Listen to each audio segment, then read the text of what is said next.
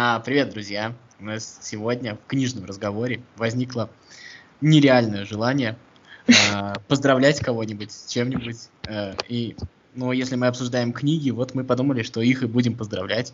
Э, и сегодня мы будем говорить о книгах и юбилярах. Э, те книги, количество лет которых в 2020 году делится на 5. Не знаю, в чем смысл происходящего, но мне кажется, нам будет интересно. А заодно мы вам попробуем рассказать, какие какие-нибудь книги. Мы это Кристина Гусакова. Кристина, привет. Привет, Федь. Вот, и Федор Замыцкий, да, естественно, я тоже здесь. Вот, сейчас мы будем заниматься этим забавным э, занятием, а вы потом нам отпишитесь, какие книги из этих вам нравятся, какие не нравятся, и, в общем, э, попробуем. Мы тоже расскажем о том, что нравится нам, что нам не нравится, в общем, как-то так. Э, Кристина, ну давай, начинай. Э, кто твой первый кандидат на твои поздравления? Ой, ты знаешь, это, наверное, очень странный выбор с моей стороны, но вообще в этом году исполняется 155 лет со времени издания повести «Леди Макбин» Ценского уезда Лескова. Прекраснейшая И... вещь. Я, кстати, вот, вот между прочим, я всем говорю, что это очень крутая вещь. Я, я искренне люблю это произведение, и почему-то, ты знаешь, я когда в этом признаюсь, на меня так смотрят очень странно. И говорят, а что тебе в нем нравится? Ну, мне кажется, просто Лесков писатель, который, опять же, в России, он вообще, э, никто о нем не знает, ничего не подозревает. Он недооценен, я хочу сказать. Он не то, что недооценен, я думаю, Кристина о нем не знает просто, в принципе. То есть, вот, знаю, есть блоха, которые, в общем, не все помнят, что они там читали, но Левша подковал блоху больше, я думаю, по факту никто ничего не помнит, о чем даже это было. Ну, нет, но он же крутой Лесков сам по себе. Он очень крутой, конечно. Вот, вот. И я поэтому, я, я почему мне говорят, а почему тебе нравится там Леди Маг Ценского уезда? И я говорю, что мне прям хочется спросить, а вы часто вообще встречаетесь таких женщин, и у вас такие события происходят, когда женщина там травит кого-то или так далее и тому подобное? Ну вот, ну, я не знаю, я очень люблю это произведение, потому что исходя из нашего подкаста, когда мы говорили с тобой, помнишь, о Толстом и Достоевском, мне кажется, Леди Макбет, она очень сильный персонаж, как женщина, и мне, наверное, это очень сильно привлекает. Да, пусть она там жуткая какая-то, не знаю, какая-то безумная в каком-то смысле, но она очень крутая, на мой взгляд. Mm-hmm. Не, да, там еще фильм прекрасный есть, вот, который появился пару-тройку лет назад. Недавно. Да, да, да, да. Да, да, да, я с тобой согласна, да. Ну, кстати, его, между прочим, очень многие, очень многие ругали. Не знаю, мы вот его обсуждали в попкорновом зрителе был у нас такой проект и в общем-то uh-huh. как-то у нас очень зашло обсуждение в целом. Мне очень понравился и фильм и роман мне сам нравится. И Лескова я самого люблю. Он очень такой европейский писатель. Писал вроде бы про российскую глубинку тоже достаточно часто но все как-то по-европейски вот у него так получалось. Я говорю Лескова же совсем мало кто помнит. То есть э, да, я с тобой абсолютно согласна. вообще мало кто помнит, мало кто знает, и когда ты ему говоришь, типа, Лесков, и на тебя такие смотрят и говорят, а это кто? Э, ты знаешь, вот самая такая черта лисковская, это когда про него тебе будут рассказывать э, про то, что он писал про гениальность русского человека, который подковал а, левша, подковал блоху. Вот насколько гениальный русский человек. Я и спрашиваю у людей, а это все, что вы там увидели? Ну, как бы, и на этом заканчивается. А, ну, даже если говорить о подковании блохи, ну, вообще-то а, чувак подковал блоху, которая танцевала, и после этого гениального его события она танцевать перестала. То есть, в общем-то, гениальность э, в никуда такая бесцельная. Это очень философское произведение, на самом деле. А так же, как и все произведения у Лескова, они очень глубокие. Но, ну, ну, ну, ну, я думаю, что просто сюжет никто не помнит. А Лескова читайте, друзья, на самом деле, потому что это... Э, если вам кажется, что вы прочитали всю русскую литературу, почитайте Лескова и да. поймете, что это не так. Абсолютно верно. Федя, а у тебя что есть? Ой, а я давай две книжки сразу назову, потому что я давай, много, давай. буду называть. Я, я очень попсовый и примитивный. Ромео и Джульетта и Дон Кихот. Как тебе такое? Почему ты попсовый примитивный, я не понимаю. Нет, они не то, что примитивные, как тебе сказать. Это опять же, ну, я не, я не выделился этим выбором. Так. Ну. Вот, э, я нисколько не выделился. 425 лет Ромео и Джульетте. И 415 Дон Кихоту. между прочим, я вот сколько с людьми говорила о литературе, Дон Кихот называют единицы, так что, знаешь, ты сейчас выделился. Да. Нет, я объясню, почему я, во-первых, э, как бы э, об этом говорю. Ну, мне кажется, что для э, русского читателя Ромео и Джульетта это все-таки начало погружения в европейскую литературу. Вот, потому что скорее всего, у большинства вот как бы начинается вот эта вот встреча с европейской литературой именно а, э, с Ромео и Джульеттой. И если человек погружается дальше, то он уже от этого отталкивается. Ромео и Джульетта, uh-huh. а, на мой взгляд, э, возможно, даже одно из самых слабых произведений Шекспира. Ну, может да, быть, это да. мое, мое зашоренное восприятие, но при всем при этом оно важно действительно, потому что с него начинается, ты начинаешь, вот именно Шекспира ты начинаешь понимать вообще, как развивалась э, вот эта вот литературная мысль, как вообще люди писали, а то, что оказывается, в общем-то, 400 с лишним лет назад люди тоже думали, люди тоже мыслили, и эти мысли. Даже сейчас во многом не кажутся, не кажутся сильно устаревшими. Вот, в этом смысле. А что касается Дон Кихота, ну Дон Кихот это же вообще отдельная история. Дон Кихот же вообще породил э, целый жанр в литературе, потому что э, на самом деле после Дон Кихота а, появилось огромное количество книг, э, по сути, написанных в этой же фабуле, да, возьмем тот же Остап Бендер, mm-hmm. те же «Мертвые души», тот же Швейк, это же все, ну, не продолжение, а проистекает из Дон Кихота, поэтому э, Дон Кихот – это книга, которая, в принципе, породила огромный пласт литературы, который, мне кажется, даже сейчас до сих пор не исчерпаем. В общем, герой, который борется с ветряными мельницами и которому суждено проиграть, по сути дела. Проиграть сейчас, но, возможно, он выиграет позже, когда уже его самого Когда-нибудь. Когда-нибудь. Ну да, и когда его не будет. Поэтому... Да, да. Ну, Если вообще... читали Дон Кихота, почитайте. На самом деле, очень забавное чтение, вполне себе.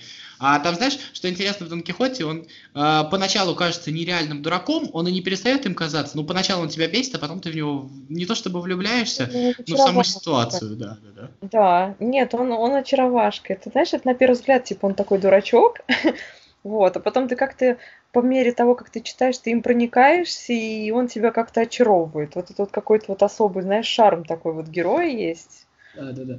А самое главное, что вот именно в Дон Кихоте есть вот это вот отличие о том, ну, как бы ты же всегда слышал Дон Кихот, Санчо Панса, и тебе казались, ну, они какими-то а, другими, а потом в книжке они оказываются совершенно не такими. Санчо Панса вообще просто так колхозник тоже.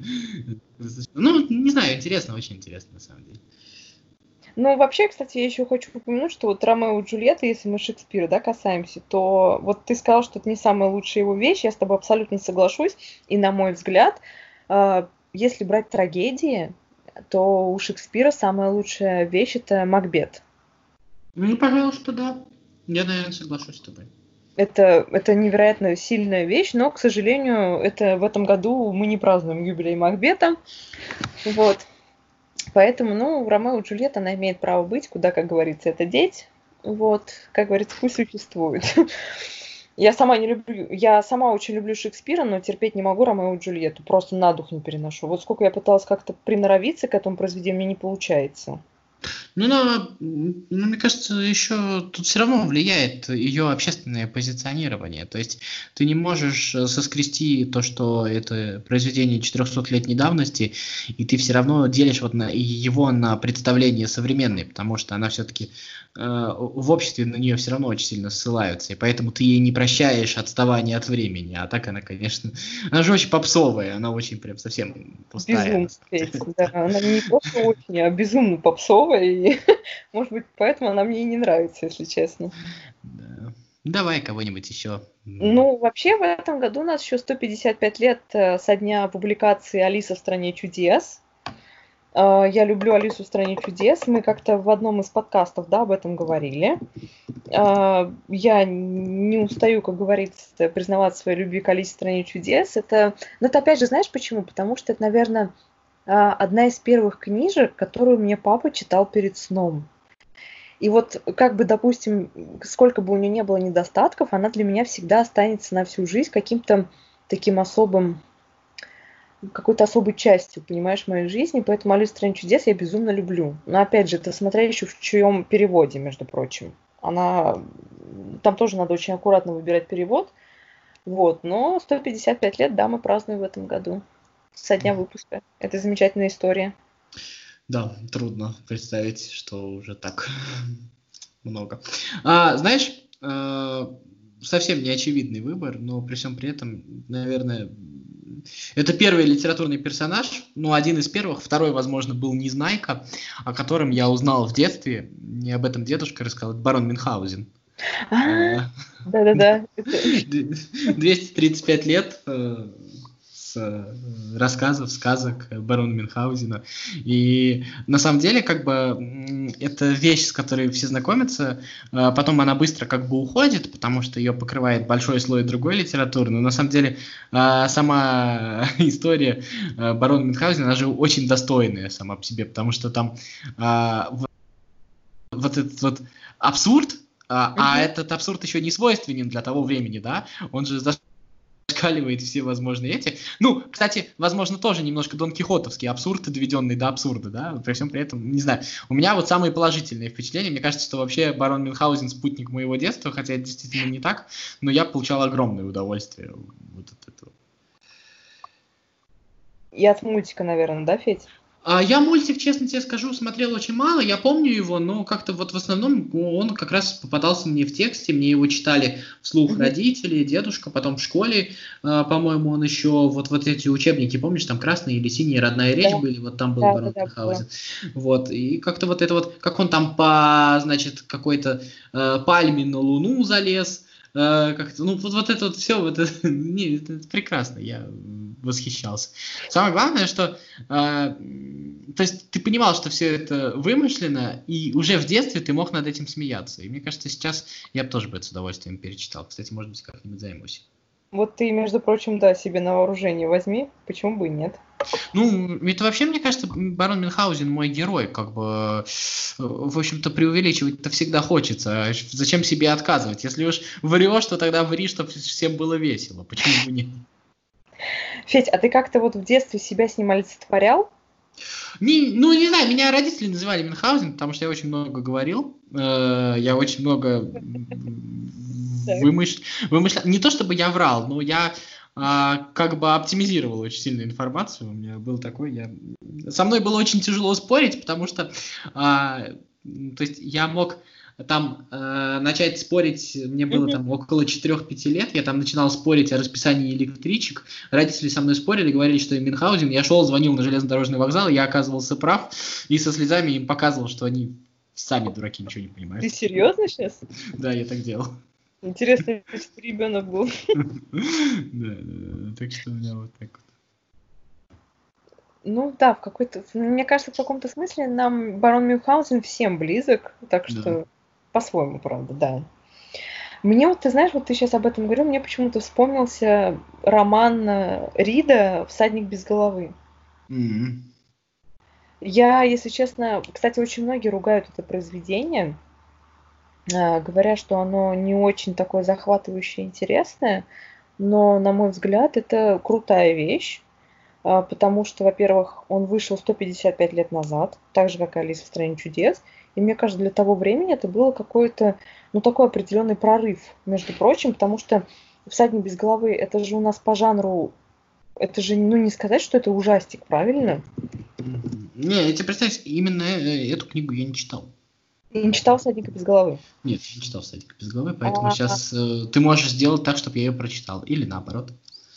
Нет, это крутая вещь, на самом деле, это роман, да, вот, но вообще, знаешь, что в этом подкупает? Вообще говорят, что, типа, это история, а, которая основана на приключениях самого автора Майна Рида в Америке. И там постоянно, знаешь, вот эти вот какие-то у него приключения в Америке, они какой-то тайны окутаны, то есть там до конца ничего тебе не говорится.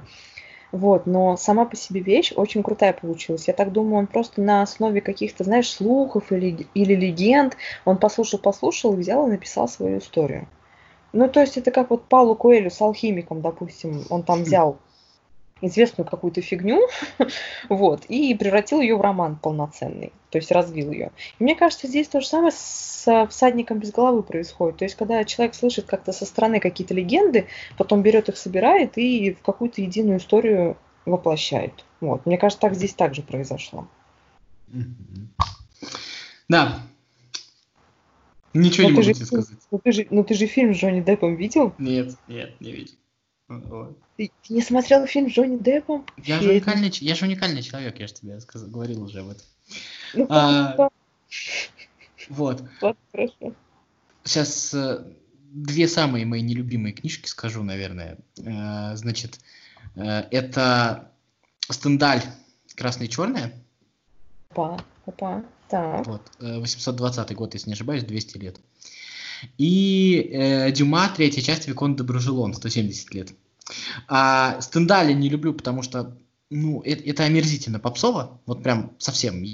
Именно Я- и черное? мне так, да, мне, мне так его разрекламировали, то, что это прям вообще что-то, что там Пушкин обожал. И вообще, я, я с такой надеждой садился читать, и так плохо закончил вообще. Мне, мне было прям очень плохо от этого романа. Он прям меня неприятно поразил, если честно. Вот. Но почему-то его все любят, поэтому почитайте, может быть, у, у вас возникнет другое впечатление. Окей. А Викон Так. Почему меня разочаровал? А, потому что, ну, вот, там я про Мюнхгаузена говорил чуть позже. Конечно, мушкетеры это то, на чем я рос. Это было что-то прекрасное, что-то великолепное, что-то, ну, ну, сверх для меня. Это настолько было прекрасно. И настолько вот эта вот третья часть размазанная, ноющая, превратившаяся в драму. В ней есть прекрасные моменты, но книжку можно было сократить раза в три. И мне кажется, что вот Викон де это уже какое-то старческое нытье Дюма уже вот началось вот тогда вот, то есть он превратился из такого молодого, а, дерзкого, а, прогрессивного человека, ну как бы он описал целую жизнь людей в такого бурчащего какого-то старика, и прям вот, а, логику бурчащего старика он вложил в уста молодого парня, и мне вот это вот очень сильно не понравилось. Федя, а вот смотри, вот тебе не кажется, вот, допустим, смотри, вот Пушкин, допустим, там Стендаля любил, да, и так далее, они восхищались вот этими вещами, а мы, типа, говорим сейчас в наше время, что это слишком попсово, а нету вот какого-то, знаешь, что вот мы как-то объелись хорошей литературы, и просто мы такие, знаешь, как да, бы... может быть. Я согласен, но это же не, ну, как бы не повод, у нас больше выбор, нам больше повезло. А А, спасибо Пушкину, что он наш выбор увеличил. Что еще могу сказать? Ну да, Пушкин, он великолепный писатель, нет, а мы объективны вот с этой точки зрения, как ты думаешь? Ну, я не думаю, что вообще в литературе уместно слово объективность, по-честному Мгм. говоря, потому что это же а, нравится, не нравится, оно все равно есть. А дальше а, литература не точная наука, и ты, мы с тобой здесь не составим точную Да. формулу, и поэтому мы с тобой будем искать аргументы, мы с тобой будем э, искать отсылки там каких-нибудь людей, которые умные об этом написали, подтверждающие нашу теорию. Вот и все, как мы с тобой Толстого и Достоевского. Э, И ты, и я найдем на кого сослаться, авторитетных и умных людей, потому что нам нравится эта позиция, и, э, и все.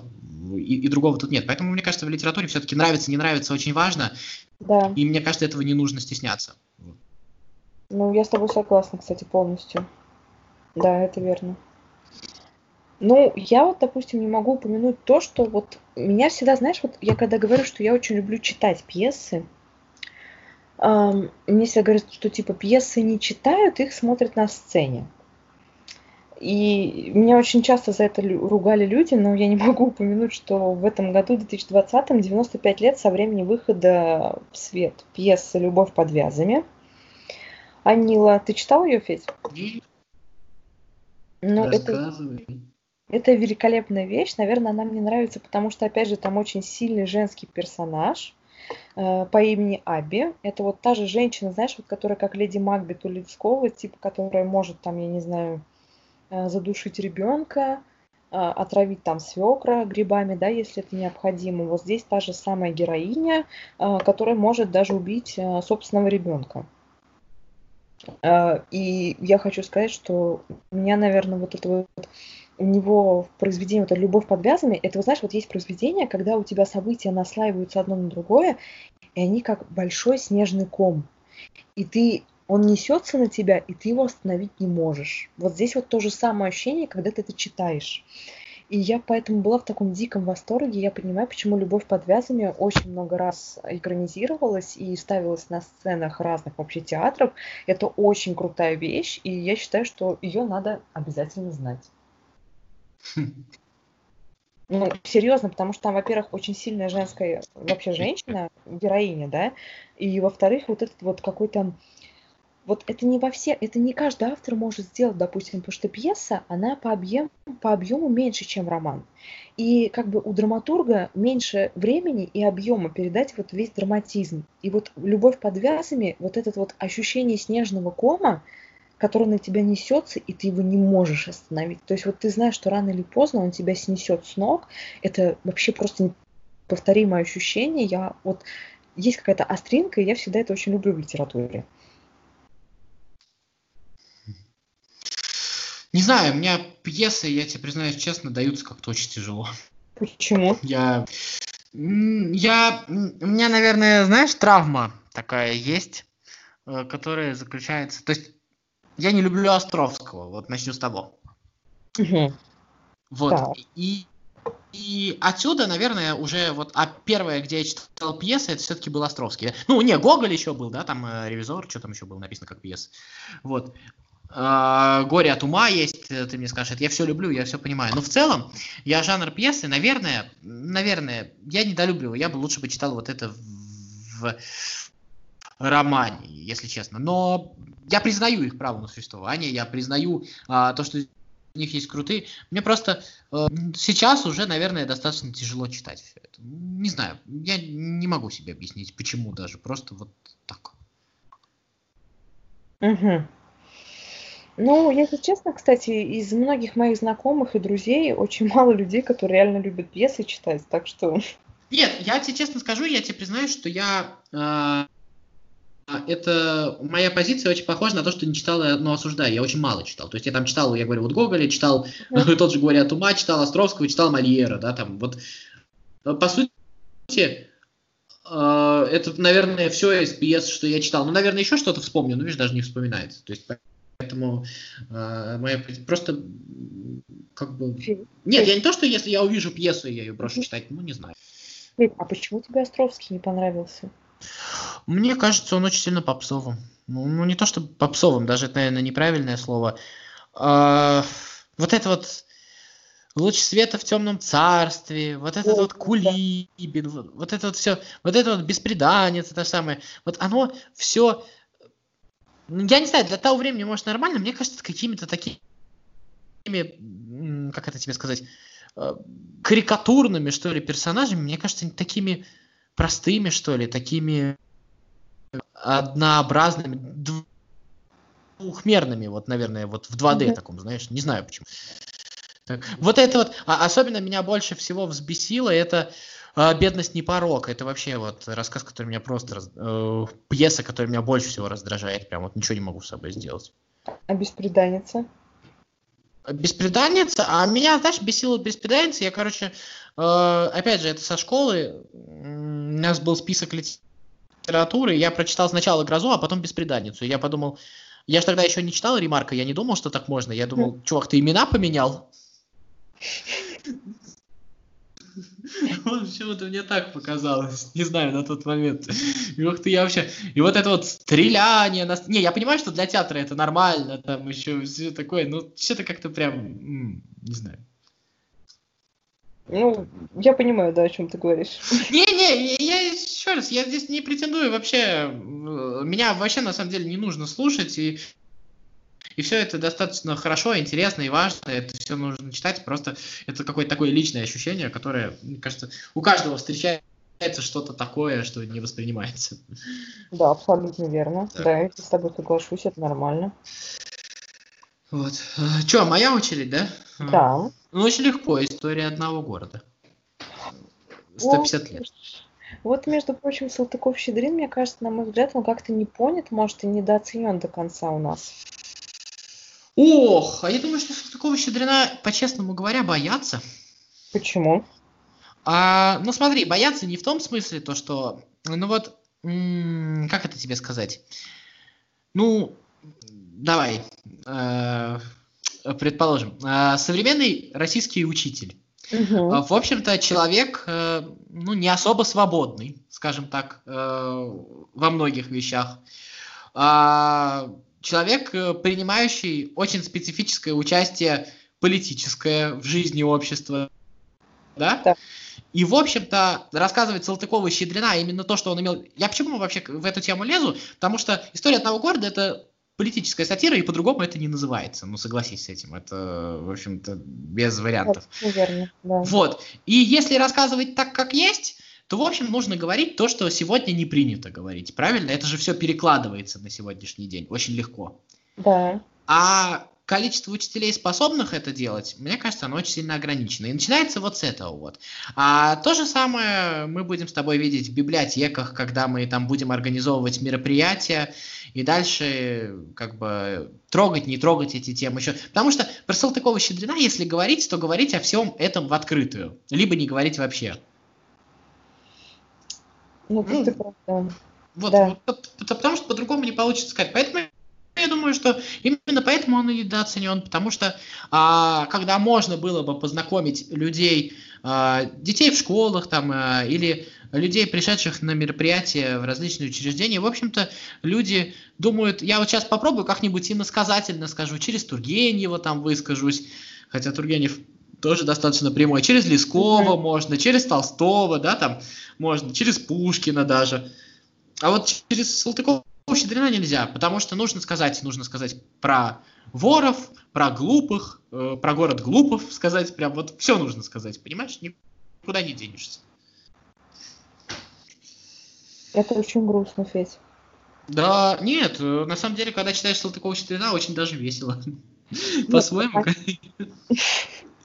Нет, он очень, правда. Салтыков Щедрин, он реально очень смешной.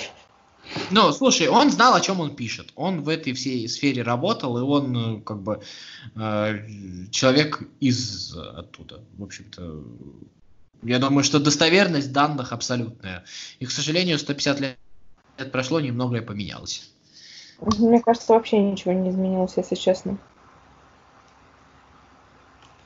Ну так, ладно, ну, на мой суд. Ладно, Ладно, давай дальше. Салтыков Щедрин, с днем рождения, э, как там? Ура! Ура! Вообще, если вот мы сейчас говорили там о Салтыкове, Салтыков Щедрин, ля-ля, вот я бы хотела перейти к моменту поэзии. Вот, Федь, ты как вообще к поэзии относишься? Я плохо знаю, Кристин, по-честному тебе скажу, поэтому сказать, что я как-то отношусь, у меня чисто эстетическое ощущение, вот я что-нибудь прочитаю, мне либо нравится, либо не нравится. То есть э, я, честно говоря, а, совершенно не понимаю вот э, поэзию 20 века, не понимаю в том смысле, есть же вот там вот э, различные направления, различные uh-huh, отсылки uh-huh. очень uh-huh. сложные, то есть ну, там, там просто надо изучать, там просто там целая наука. Я все это не, как бы тебе сказать, не понимаю полностью эти отсылки, я вот это воспринимаю то, как я понимаю, я не уверен, что я это делаю правильно. Да, когда я читаю Ахматову, да, когда я читаю Мандельштама, все-таки это ну, люди, которые очень хорошо пишут э, на русском языке в целом, очень хорошо им владеют. И, наверное, примерно зная историю страны, примерно еще что-то, я понимаю, о чем они говорят. Но при всем при этом до конца я в этом уверен быть не могу, потому что там есть некоторые методы, которые, ну, в которые я, к сожалению, просто не погружался. Вот так, поэтому... Ты знаешь, Федь, мне, наверное, вот когда мы говорим о поэзии, наверное, все-таки важнее ее не то, чтобы понимать, а чувствовать ее. Ну, чтобы у тебя, знаешь, вот внутри какой-то вот был катарсис, что ли. Да, да, да, да, да, я понимаю, что да, и вот, между прочим, вот у нас сейчас в этом году 50 лет исполняется со времени выхода сборника стихотворений Ахмадулиной «Уроки музыки». А вообще, мне, кстати... Ахмадулина прекрасно. Вот все, что я слышал, Ахмадулина, это было прекрасно. Я ее так люблю, вот, Федь, вот честно, Ахмадулина – это моя любовь, потому что я считаю, что она великий поэт наравне с Ахматовой и с Цветаевой. Она невероятно сильная а, по восприятию и по воздействию. Вот большинство ее знают по какому стихотворению? По улице моей, который год, звучат шаги мои друзья уходят.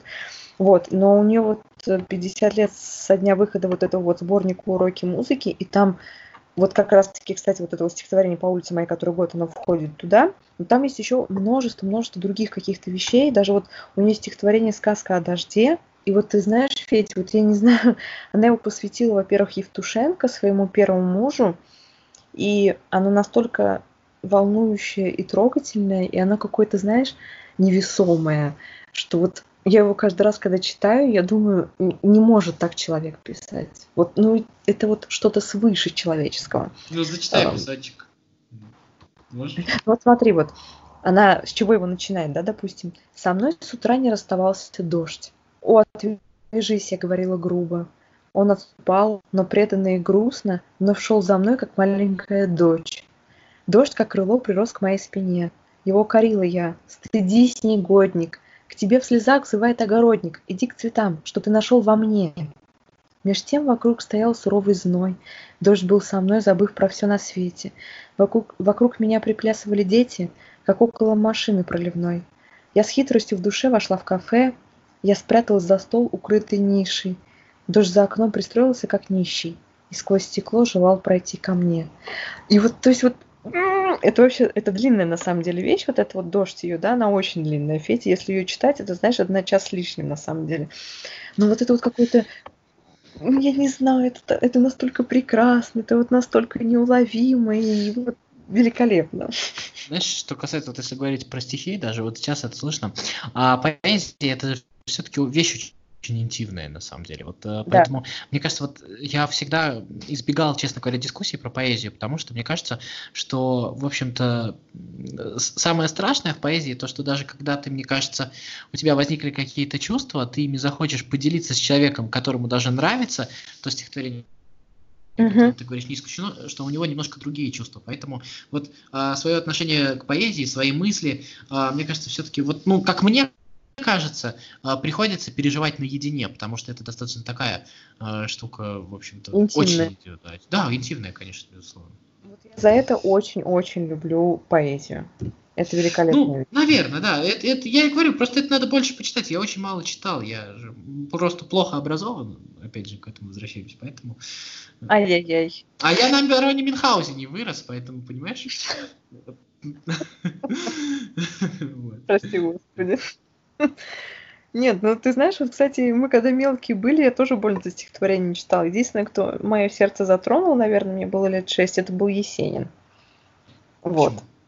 А потому что, ты знаешь, я однажды нашла его сборник на полке книжной, и я открыла вообще наугад на каком-то стихотворении, где он писал о том, что у него волосы э, как рожь, и о том, что у него глаза цвета неба, вообще как лазурь. И я просто, я помню, знаешь, мои ощущения, мне 6 лет, я стою, у меня раскрыта книга, и я пытаюсь представить, насколько же такой человек красивый должен быть. То есть я его портрет не видел. Я просто я стояла, я, я, я, я не представляла, думаю, боже мой, насколько же он должен быть прекрасный и какой-то вот, знаешь, вот нереальный. И вот с тех пор, наверное, когда мне вот 6 лет исполнилось, моя любовь к Есенину началась. Ну, это вот это вообще моя кровь. Есенин это, это что-то особое для меня. Ну, с Есениным, знаешь, такая вещь. Он, кстати, тоже юбиляр в этом году, да? Да, ему вот, 25 а, лет.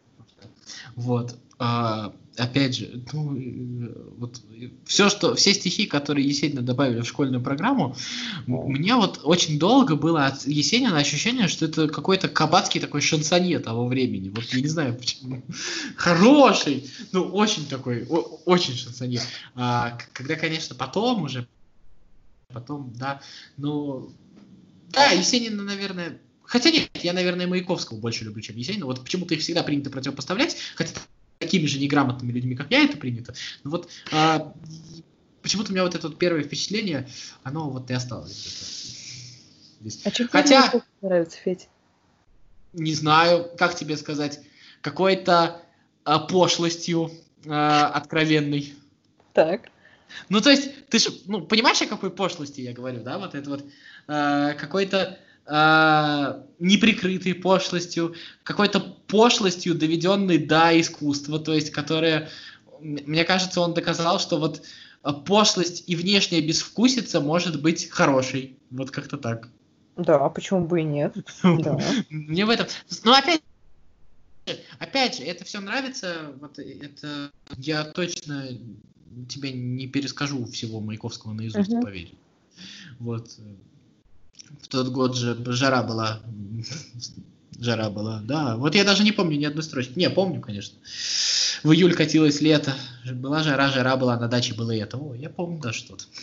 Вот ты знаешь, я когда говорю о Маяковском, мне сразу его лилечка вспоминается. Это просто такая боль. Нет, это да, это да, я согласен. Вот, а про Есенина а, очень, опять же, как бы тебе пять человек из университета назовут, а, но вот это вот э, стихотворение про бродягу, про Москву, как же оно, напомни мне, пожалуйста.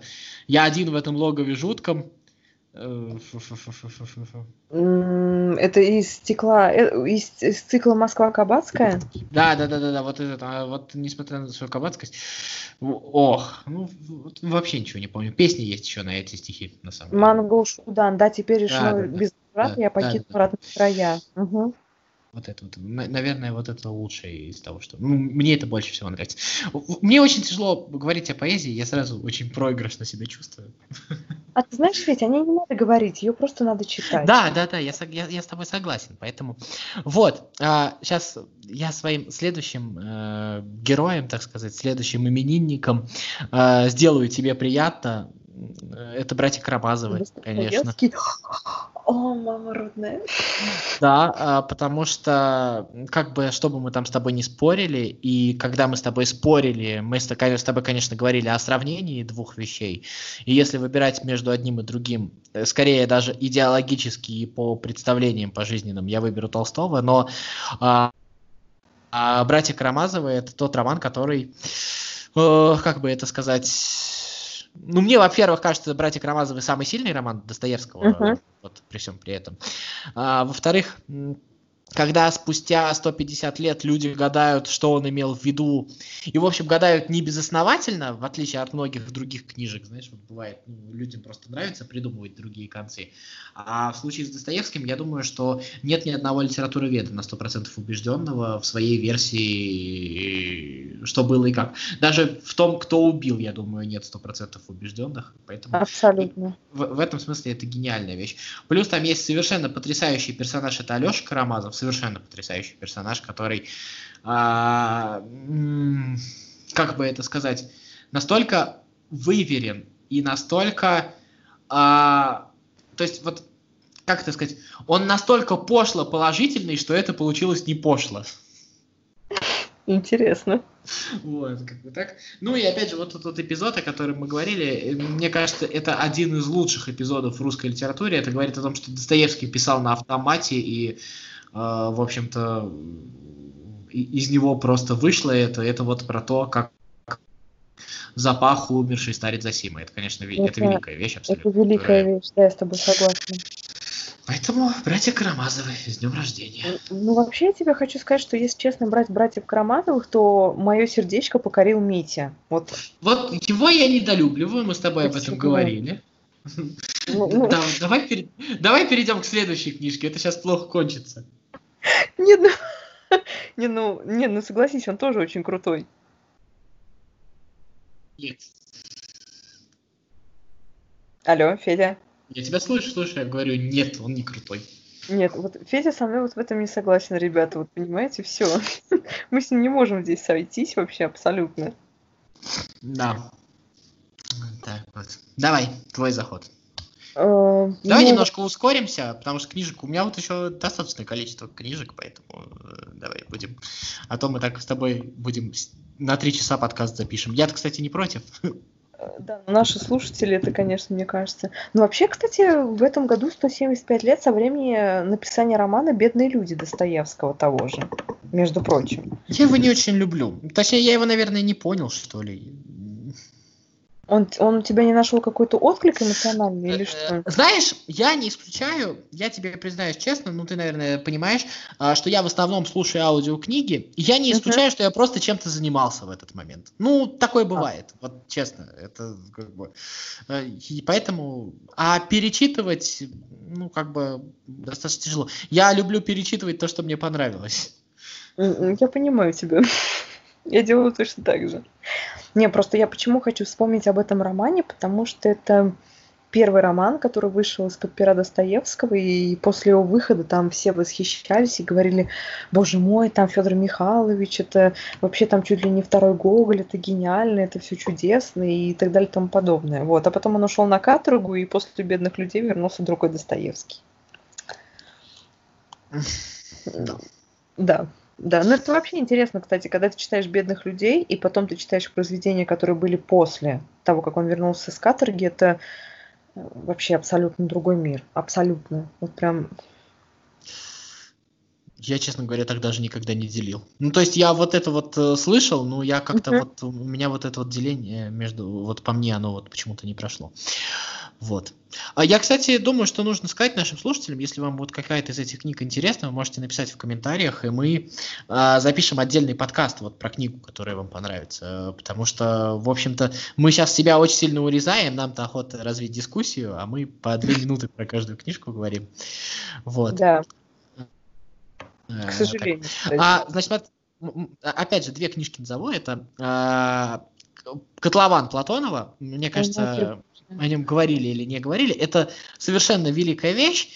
И всем любителям, э, в общем-то, товарища Сталина и Советского Союза, особенно тех времен, почитайте Котлован и, и, и больше между собой общайтесь дальше. Вот с нами вот, не надо. Знаешь, Федь, вот когда говорят Платонов, у меня сразу вспоминается его Чивенгур, Э, после которого я не могла спать, наверное, ночи две. И я просто такая, нет. Нет, Платонов Платон... очень жестокий человек. Он очень жестокий человек. У него да, очень, да. очень, э, очень сравнения очень прямые, очень агрессивные при всем при этом. В общем, э, не каждое сравнение даже можно вот а, снова работает самоцензура, да, потому что не все из Платонова можно воспроизвести, вот. Так вот. Вот, на самом деле, еще одна книжка, немножко про другое, но в целом а, отчасти почему-то они вот рядом были и пересеклись у меня. Это Трайзер, американская трагедия, книжка совсем другая, вообще совсем другая. А, но, по сути дела, мне почему вот кажется, что а, я их поставил рядом, а, Кристин, ты здесь? Да, конечно. А, друзья, мы по скайпу, и поэтому у нас иногда бывают проблемы со связью, поэтому мы вот иногда кликаем друг друга. Э, кажется, что возможно кто-то Вот, американская трагедия а, это история, мне кажется, которая начиналась с попытки обличить американское общество, с попытки а, показать а, бедного несчастного парня, которого довели до а, вот того преступления, которое он совершил. Угу.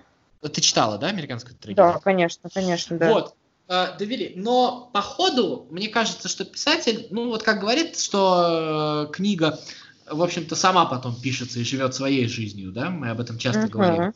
Вот по ходу история поменялась, и, в общем-то, вот этот вот прокурор, который доказывал виновность не помню, как звали главного героя, он, в общем-то, разложил все так, и мне кажется, он был наиболее убедительным, то, что наказание все-таки нашло человека, заслуживающего его, потому что а, все это бедное детство и все эти рассказы, это все отмазки. А, потому что убивал взрослый человек, и у него была возможность этого не делать. Вот, вот это вот важная вещь. Потому что есть вот эта вот э, особая традиция, э, большое количество людей, э, жестоких преступников пытается оправдать тем, что ну, у них же вот были трудности, у них, в общем, было сложное детство, их можно понять. И мне кажется, что книга вот писаться начиналась именно с этой мыслью. А потом э, она вот перешла в то, что на самом деле оправдания нет. А еще в этой книге есть самый прекрасный конец. Mm-hmm. Это где э, у матери главного героя там появляется еще один ребенок, точнее это внук ее. И да. она там вспоминает, как она вот своему сыну, который убийца и которого казнили, да, он, она не купила мороженое, и она этому ребенку покупает мороженое. Вот эта вот история про то, что купите ребенку мороженое, и про то, что должно вырасти непоротое поколение, она, мне кажется, в этой немножко немножко такой простенькой, немножко таком простеньком, немножко таком билетристическом романе она очень круто проявлена. Я очень люблю эту книгу. Ну, вообще, я хочу сказать, американская трагедия это круто, а вот, допустим, если вспоминать Драйзера, я помню, прочитала у него произведение «Сестра Кэрри», и я плевалась вообще во все стороны. У сестры Кэрри, кстати, тоже юбилей, я тебе открою секрет, там, на пять да? лет осталось. Да, вот да. сейчас хочу сказать, что я «Сестру Кэрри» не люблю эту Я не читал «Сестру Кэрри». Вот ты не читала, я не знаю, хорошо ли это сказать, что, допустим, я не советую это читать, но я помню, я когда ты прочитала, этого, знаешь, вот, кстати, вот если брать все вот эти книги юбиляры, которых я не люблю, это будет «Сестра Кэрри», и это будет э, роман э, Мапассана «Милый друг». Да. да, да, да. Я с тобой соглашусь. Слушай, тут вот еще есть «Как закалялась сталь» в юбилярах. Я вообще не знаю, как это в книге это можно читать вообще, как это... Вот я, вот я честно, вот сейчас я много кого оскорблю, надеюсь, то, что особо оскорбительные не дослушивают до этой части Да, нас, нас простят это. Вот. Не, а я надеюсь, что, что они просто до этой части не дослушались, оскорбились чуть раньше, вещами попроще, потому что «Как закалялась сталь» это просто вот нельзя на книжную полку ставить, по-честному говоря. Вот я очень редко так говорю, но это настолько Э, грубо, прямолинейно и настолько плевок в лицо вообще мировой литературе, вот если честно, вот откровенно говоря. Я с тобой согласна, да, абсолютно. Вообще ни в какие ворота просто не лезет. И когда вот, а, знаешь, бывает, общаешься, взрослый, серьезный человек начинает тебе говорить про а, Павку Корчагина, да, там, по-моему, это же оттуда. Вот ты сидишь, слушаешь, что? Милый человек, что ты говоришь? Вот. хочешь как-то это свернуть, короче, этот разговор поскорее. Да, да, да, да. Нет, ты, в принципе, хочешь, в принципе, больше не продолжать разговоры никакие. Вот. Абсолютно, да, я тебя понимаю. Ну, просто, понимаешь, а, есть пропагандистские книжки, которые хорошо написаны. Угу. А, Эренбург же, знаешь такого писателя, да? Да, вот, конечно. Вот ну, он же как бы, в общем-то, тоже, по сути дела, пропагандист. Я тебе открою Хемингуэй по своей сути пропагандист в «По ком звонит колокол», да, но при всем при этом это хорошо написано, как бы мне не нравилось, но вот э, Я здесь люблю. же это, это да. ужасно прямолинейно и ужасно топорно, угу. очень дешево. Вот, я тебе честно скажу, если меня предложат выбрать, я какую-нибудь Дарью Донцову поставлю гораздо выше. Вот я тебе правду скажу. Выше, чем кого? Выше, чем как закалялась сталь, конечно. А, ну я, я все, я понял. Там, там есть хоть какая-то психология героев, понимаешь? Вот, ну.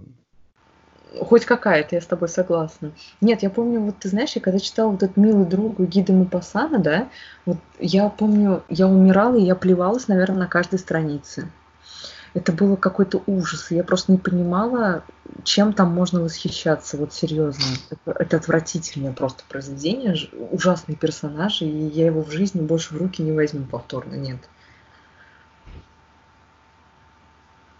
Да.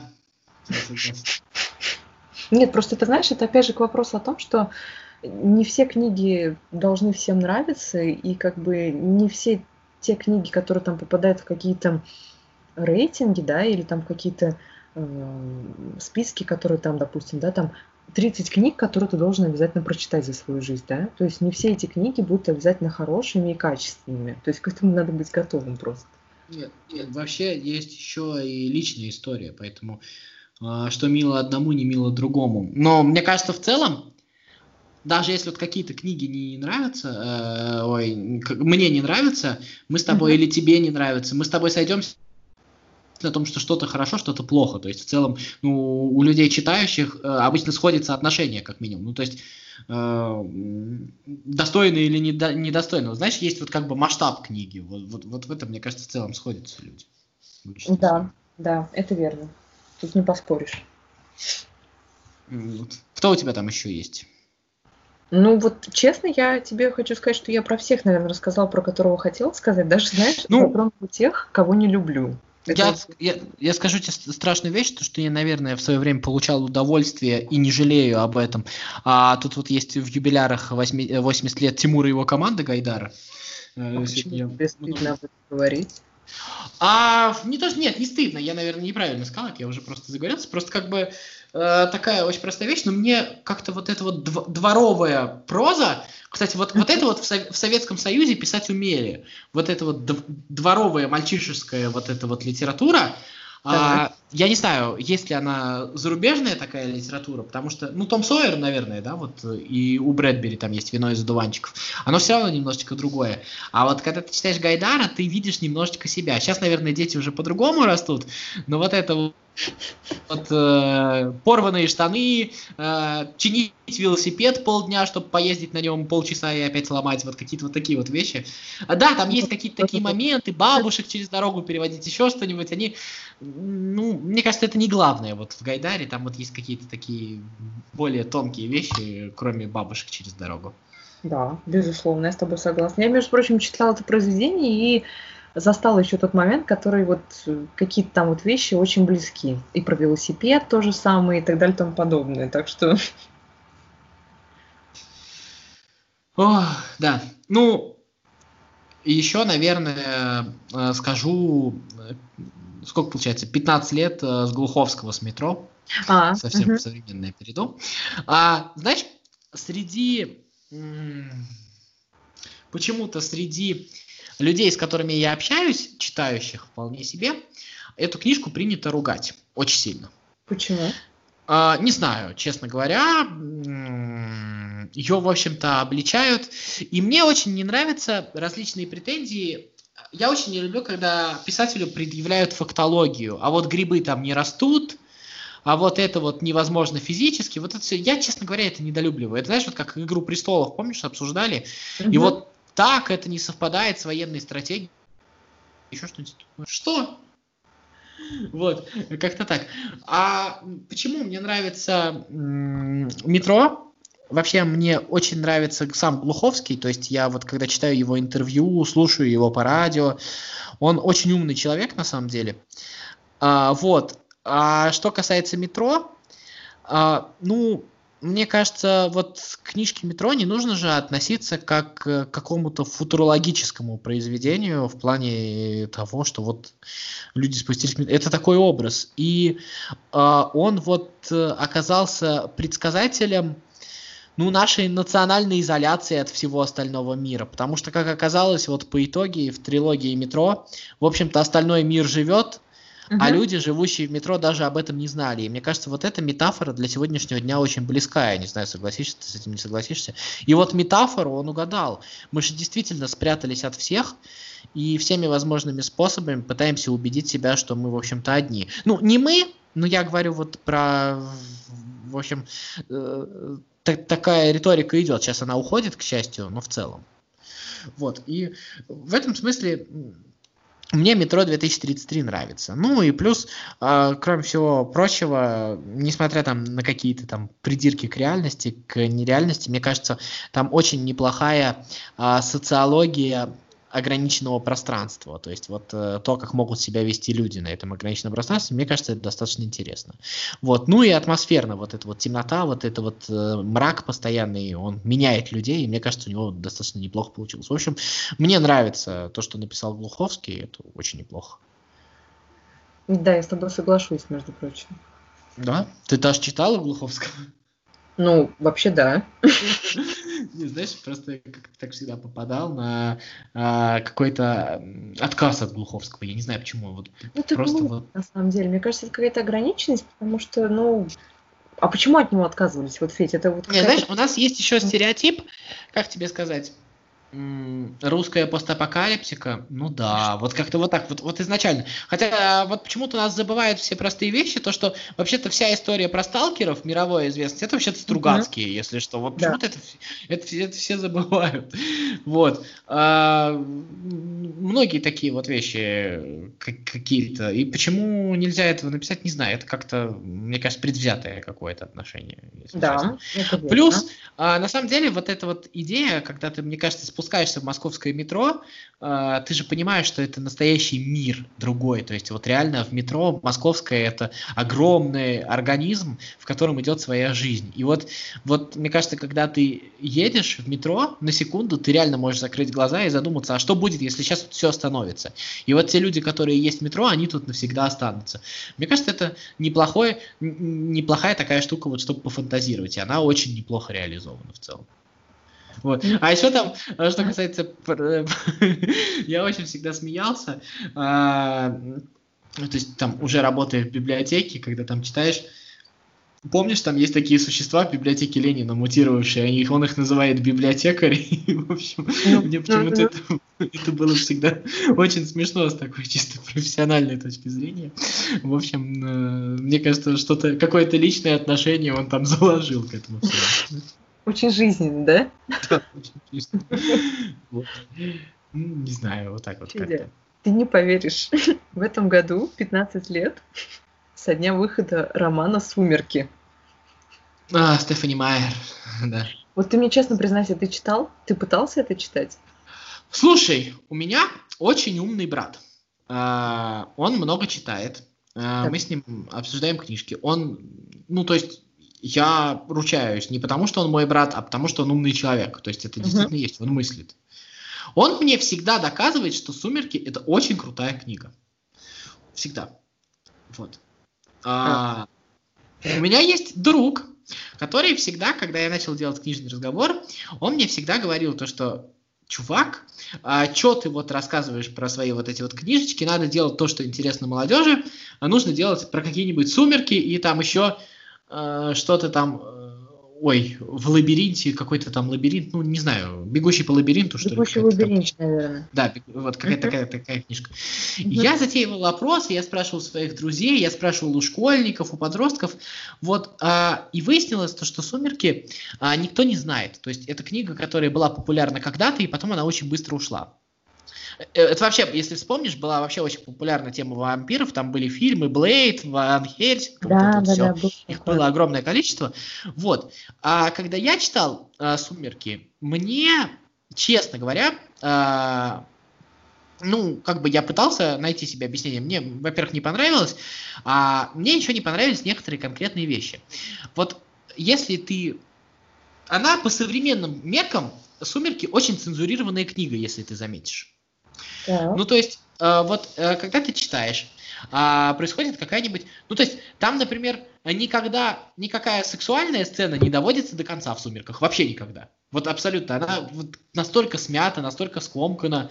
И вот, мне кажется, а, все «Сумерки», они вот про это вот. То есть, они все время пытаются что-то сказать, и такое ощущение, что сама писательница, она очень сильно этого стесняется. Вот, не знаю. Э, и, и мне вот это вот не понравилось. Кроме того, что мне сама история про вампиров кажется какой-то очень сильно надуманной, uh-huh. я вообще не люблю про вампиров, хотя есть одна история, мне понравился очень в прошлом году сериал «Перерождение», сейчас из-за пандемии не вышел второй сезон. Вот. Э. Но в целом, как-то вот вот так вот. В общем, мне не понравились, но я знаю людей, которым что-то понравилось. Не знаю что. Так и не понял, не добился ответа. Такое вот, бывает. Я читала, если честно, все книги вот этих вот «Сумерек», там какая потом «Новолуние», «Затмение рассвета», господи, это мое темное прошлое. Вот, и, ну, как-то особого восторга я не испытывала, но это просто какая-то вариация истории любви, а запретной, короче, вот, что он там такой, я не знаю, ну, он вампир, да, она там простая девушка, типа Ромео и Джульетта, знаешь, там на современный лад с какими-то вкраплениями.